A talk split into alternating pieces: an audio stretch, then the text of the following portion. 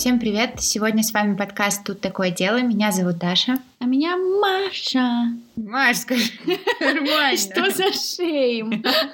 Мне так хочется сегодня представиться. Ее зовут Маша. Всем понятно. Я на русском сказала. Такой джаджмент в глазах. Это просто. Ну, рассказывай. Ну, рассказываю. Сегодня мы поговорим про историю Гарольда Шипмана, более известного под прозвищем Доктор Смерть. Маша, вот ты боишься докторов, там, стоматологов всяких или кого-нибудь еще?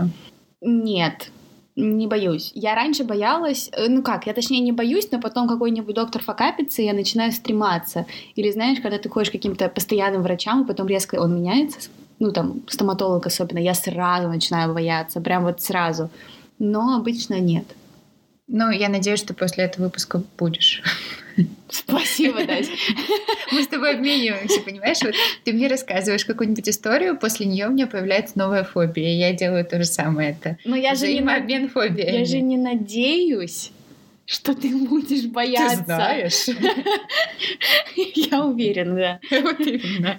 Так что я знаю, что после этого выпуска ты тоже будешь с большим сомнением относиться к докторам, особенно если они выглядят как милые дедушки. Даш, ну знаешь, в чем проблема? Я тебе просто про мужчин рассказываю.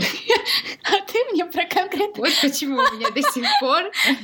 Я не буду продолжать. Все все поняли. Да. В общем, это очередная история цикла «Добрые дедушки», которые оказываются недобрыми дедушками. И мне кажется, у нас уже деформировалось понятие дедушек. У меня в доме поселились какие-то новые люди, но я всех в подъезде знаю, мы там давно живем.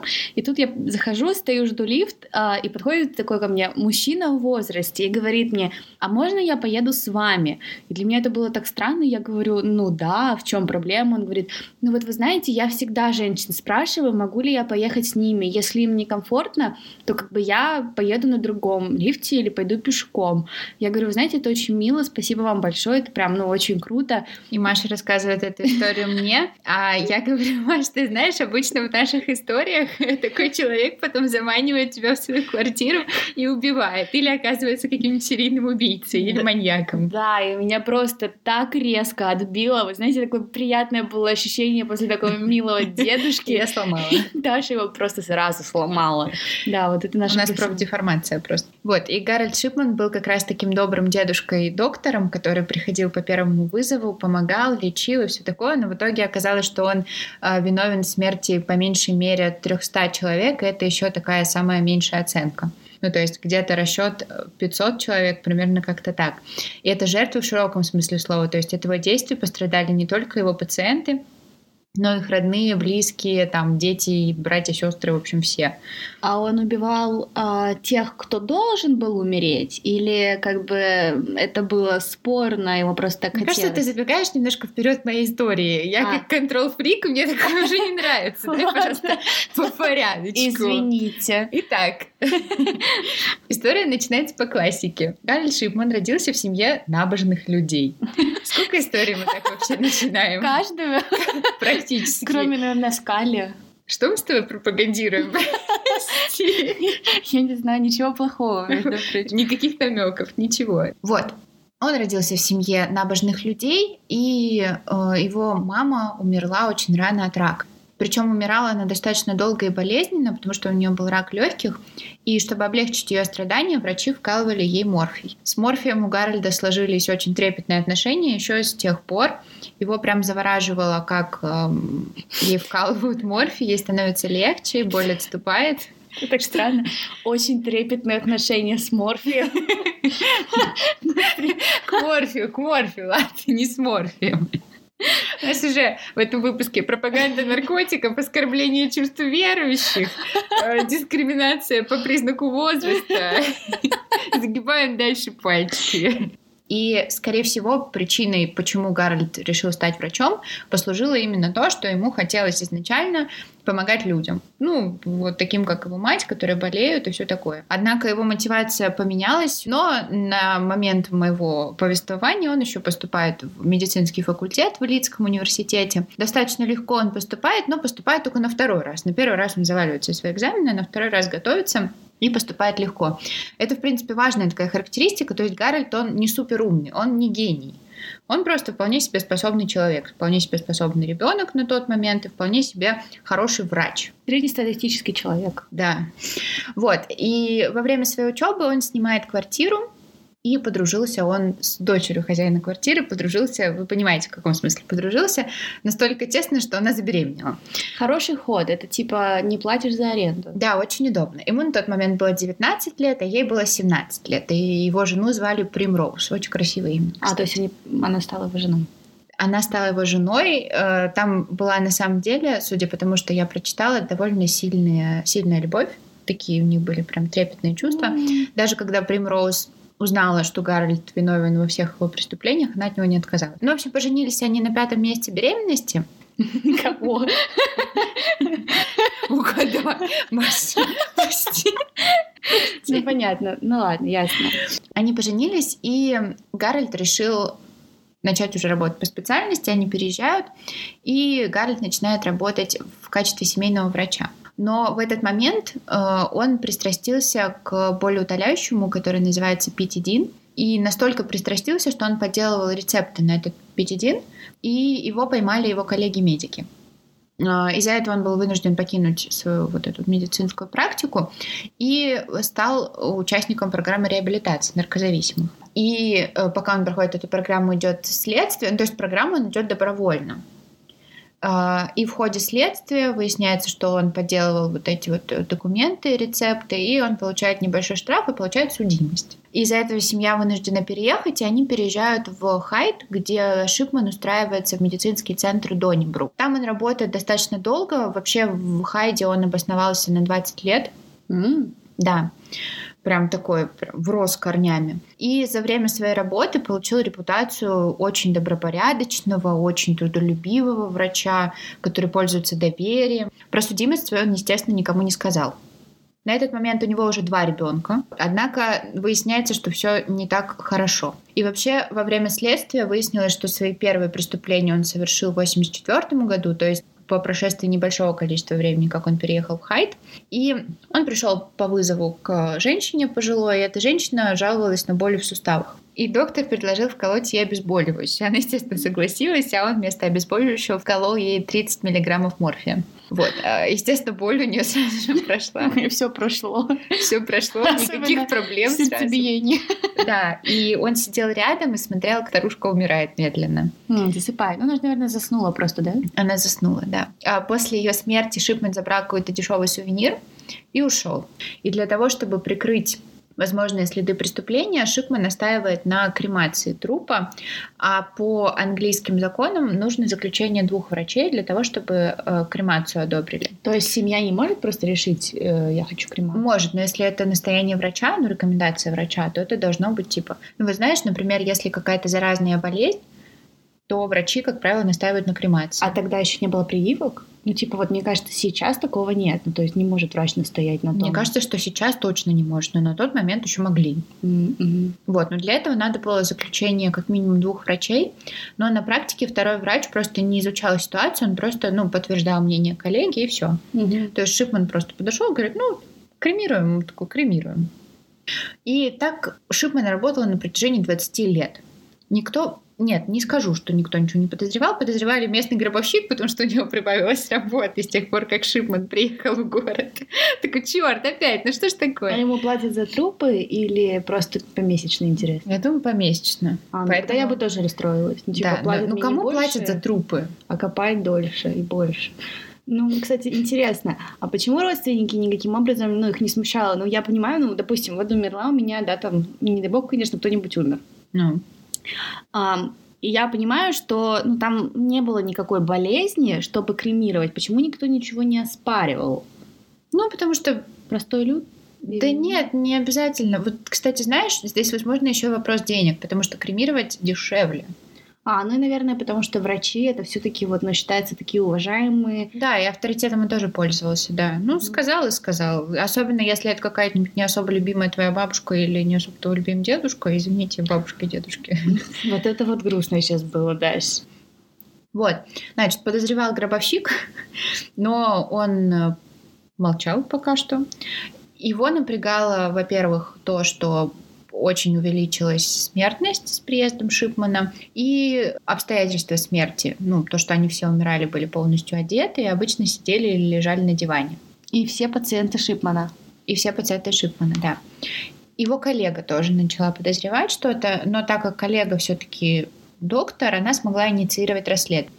Последовало тайное расследование, во время которого ничего не выявилось. Казалось бы, это именно та ситуация, в которой должна появиться судимость Шипмана, предыдущая его судимость. И следствие пыталось связаться с э, медицинским советом, где содержится досье полное, которое включает и судимость, но почему-то они не смогли связаться, э, и поэтому у них не было доказательств предыдущей судимости, больше ничего не выявили свидетельство только гробовщика и его коллеги, ну, уважаемый человек, доктор, как, как бы, в принципе, здесь не было оснований его в чем-то обвинять. Поэтому все обвинения сняли, Шипман даже не узнал про это расследование и спокойно продолжал работать. Работал он до момента своего разоблачение. Разоблачение у него было забавное, потому что он, помните, я вначале говорила, что Шипман звезд с неба не хватал. Ну и вот это, в принципе, доказательство того, что да, действительно, он не был таким прям супер-мега мозгом, потому что в 98 году умирает э, вдова бывшего мэра Хайда, э, ее звали Кэтлин Гранди. И по ее завещанию она оставляет своему врачу, ака Гарольд Шипман, 350 э, тысяч фунтов стерлингов. Ничего себе. Любимый врач, да. Но проблема в том, что у этой женщины была дочь, которая была адвокатом по профессии. И это завещание, естественно, вызвало у дочери серьезные вопросы. Во-первых, а, завещание было написано с грамматическими ошибками. Но а, ее дочь знала, что мать полностью была в умственном порядке, у нее, как говорится, здравый ум и твердая память. Но он же врач. Неужели он не мог написать без ошибок? Я и говорю, он звезд с неба не В общем, это ее насторожило, и она решила сравнить подписи. Сравнила подписи и поняла, что как бы здесь явно не подходит, вообще не соответствует, даже близко, близко они не стояли. И она позвонила двум свидетелям, потому что завещание в присутствии двух свидетелей оформляется. И эти свидетели якобы должны были присутствовать на подписании завещания, так вот их там не было, и они ничего не подписывали. Думаешь, ей было грустно за то, что мама умерла, или за то, что она потеряла 350 тысяч фунтов? Какой провокационный вопрос. Очень провокационный. Я думаю, здесь и то, и другое. И девушка смогла добиться эксгумации. После эксгумации э, результаты тестов показали, что она умерла от передозировки морфия. Шипмана вызывают на допрос, но на него никто не давит. Он просто, он говорит, я здесь ни при чем, я ничего не знаю. А, поэтому а, расследование в отношении Шипмана не заводится, а ведется только дело в отношении действительности завещания. Угу. Завещание оспаривается, но полиция все-таки заинтересовалась вот этим, вот этим делом, и выясняется, что есть другие люди, которые много подозревали. Например, местный таксист, он вообще вел список умерших пациентов Гарольда Шипмана. Ну, там, видимо, маленький городок, людям особо нечем заняться. И в списке было 20 имен. Он просто часто подвозил этих э, старых бабушек и дедушек. В этот момент э, по Хайд начал расползаться слух о возможной причастности Шипмана к убийствам и к смертям. И сразу начали появляться свидетели. Ну еще бы. Кто-то говорил, что там доктор плохо проводил освидетельствование трупа или вообще его не проводил. Кто-то вспоминал странное объяснение причин смерти, настойчивые советы кремировать. Кто-то вспоминал кражи, Угу. Интересно э, было почитать про свидетельство его секретарши. Э, секретарша говорила, что Шипман ее обвинял в том, что умирали пациенты из-за того, что она якобы надела не те сережки. Фу, какой токсичный. Тебе как будто был заготовлен прям этот комментарий. Нет, ну это просто омерзительно. Да, это реально А прикинь, она реально, ну, может быть, она действительно думала, ну, ну, вряд ли она, конечно, такая идиотка. Но... Ну, я тоже думаю, что нет. Но все равно это, типа, обидно, но... Но она, она не очень умная женщина, потому что она... Она ему доверяла лечить свою мать, свою кровь и двух теток. Ну, за свекровь я еще могла понять бы. Ну, в общем, да, и он, и он убил их. Всех? Так что она... Я, я не буду это комментировать, бедная женщина. И она продолжала работать. И он приходил и смотрел продолжал... ей в глаза. Козел. Капец. Капец такая, как будто бы историю не знаю. Нет, я просто, я просто вспоминаю, я смотрела его интервью, там прям куски, ну, аудио в смысле. У него такой приятный голос. И он по фоткам, он такой приятный, у Ну него да, такие такой очки, у него прям бородка такая вот. Англичанин такой. Да, я бы никогда не подумала. Ну вот знаешь, вот в глазах что-то не то. Мгм. Ну какая-то вот такая вот, вот дьявольщинка там. Ну и то только это потому, что ты знаешь. Продолжается дальше следствие, уже активно, уже в отношении Шипмана. И следователи обнаружили в Хайде как минимум 218 подозрительных смертей. И им для того, чтобы построить обвинение, нужны были прям такие крепкие, твердые факты. Они отобрали как минимум 15 наиболее очевидных. Провели экспертизу, да, передозировка морфия. На Шипмана заводится дело прям полноценное, его осуждают пожизненно. И по сообщениям самого Шипмана, он якобы там в А, то камере есть его рассказывал. Суд уже был, его осудили пожизненно. Да, да, его Мгм. осудили пожизненно. А Шипман якобы признавался сокамернику, что на самом деле количество смертей 508. А если город маленький, он, считай, полгорода вырезал. Он Да, не вырезал, да. но... И сокамерник, кстати, тоже умер. Ну, вряд ли от морфия. Вряд ли от морфия, но, возможно, от Шипмана. От ауры. Причина смерти Гарольд Шипман. Не, ну на самом деле, знаешь, кажется, это вот, ну, фигня, а, но на деле, если задуматься, да, он простой мужчина, да, он там простой доктор, да, он там, ну, Калуморфи и его жертвы, они не страдали, но на самом деле это же очень страшно. Это очень страшно, потому что он возомнил себя Богом, что он может решать, кто умрет, а кто будет дальше жить. Да, и типа он а, убивал людей, которым еще могли 10 лет прожить, Да. 20 лет, и он наблюдал за этим. Да. У него там явно что-то в голове не в порядке. Мне интересно, было. что вот человек чувствует, когда он убивает, ну, не потому... Мне кажется, это как наркотик. У него была же зависимость наркотическая. Он якобы с ней справился, но мне кажется, что он просто транс- ну, смог трансформировать свою вот эту вот зависимость в зависимость от, чувство вот этого вот, от чувства власти. Да, да, да, да, да. Это был его кайф, короче. Вот, но эм, он тоже прожил недолго, ну, в тюрьме, в смысле. Он э, повесился за день до своего 58-летия.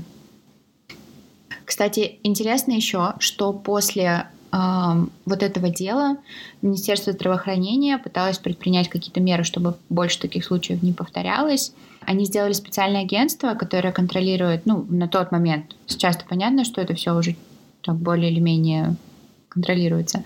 Но тогда они сделали агентство, которое следило за деятельностью врачей, рассматривало жалобы в их адрес и проверяло вот эти вот э, подозрительные случаи. Мгм. Но история Гарольда Шипмана это не единственная история в разделе «Доктор смерть». Вот на Википедии открываешь «Доктор смерть», это ссылочка на сразу несколько людей. А, Во-первых, это э, врач во времена нацистской Германии, который Ну, э, это совершал опыты да, над евреями. У него тоже прозвище Как «Доктор смерть». этот? Ариберт Хайм. Еще есть э, российский серийник. Он тоже по похожей схеме действовал, но у него мотивы были немножко другие. Он грабил и поджигал дома. А чтобы не раскрыли это все, он убивал своих пациентов. То есть у него мотив был именно грабеж. Как-то сложная, какая-то схема вообще очень сложная. Можно проще. Ну, просто, говорят, не очень хорошо работает, знаешь, Маш. И он убил всего 11 пациентов. Там написано 11-19.